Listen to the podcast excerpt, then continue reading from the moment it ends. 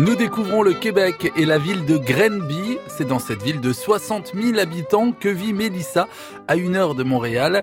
Et notre guide mayonnaise nous emmène faire une balade en pleine nature. Au parc national de la Yamaska, qui se trouve à 10 minutes en voiture de, chez nous. Un parc comment, de 13,4 km où on peut faire du vélo, on peut, se balader. Il y a un réservoir euh, qu'on peut longer qui alimente le, gros lac de la, de la ville de Grenby. Il y a des cabanes, il y a des huttes, on peut installer un petit camping avec les gens qui veulent s'installer en, toile de tente ou en camping-car. Puis euh, un petit peu plus loin, on a euh, Bromont, une montagne d'expérience qui est un des plus gros domaines de ski alpin. Euh, ils ont 141 pistes de ski, il y a 7 versants, euh, c'est le, le, plus grand domaine skiable éclairé en Amérique. C'est vraiment l'idéal, c'est un 20 minutes de la maison, l'hiver c'est merveilleux, l'été il y a plus de 50 km de pistes pour faire du vélo de montagne, on peut faire de la randonnée sur 13 km. Alors entre l'hiver et l'été, ça peut faire une sacrée différence. Ben, c'est-à-dire qu'on peut, c'est l'opposé. Comme aussi bien aujourd'hui, on va avoir 30 degrés, on est fin mai, puis en hiver, on peut avoir moins 30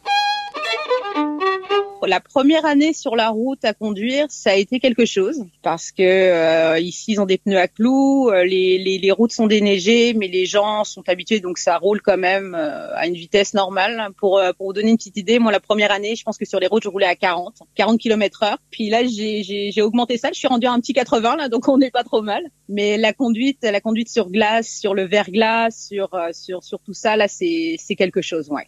En Mayenne, quand il y a quelques centimètres de neige, c'est la catastrophe. Euh, ça a dû vous changer. Oh, et ben c'est beaucoup de, euh, on est on est capable et puis ça va bien aller, et puis on n'a pas peur et puis euh, c'est c'est, mais ça se fait bien. Les, les routes sont, euh, ils ont l'équipement pour aussi. Là, faut faut faut comparer ce qui est comparable. En France, quand on a des épisodes en Mayenne de neige, c'est tellement impromptu que que que ça nécessite pas d'avoir un équipement au niveau de la ville spécifiquement pour ça, pour une tombée de neige aux trois ans. Ici, c'est c'est c'est des grosses déneigeuses avec deux déneigeuses back à back, enfin l'une en arrière de l'autre. Derrière, désolé pour l'anglicisme.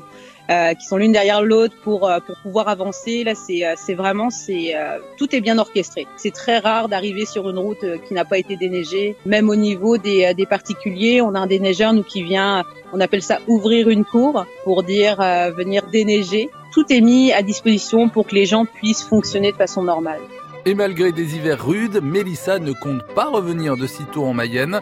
Elle a d'ailleurs acheté une maison au Québec, même si, quand on est français et qu'on veut emprunter de l'argent au Canada, eh bien ce n'est pas toujours facile.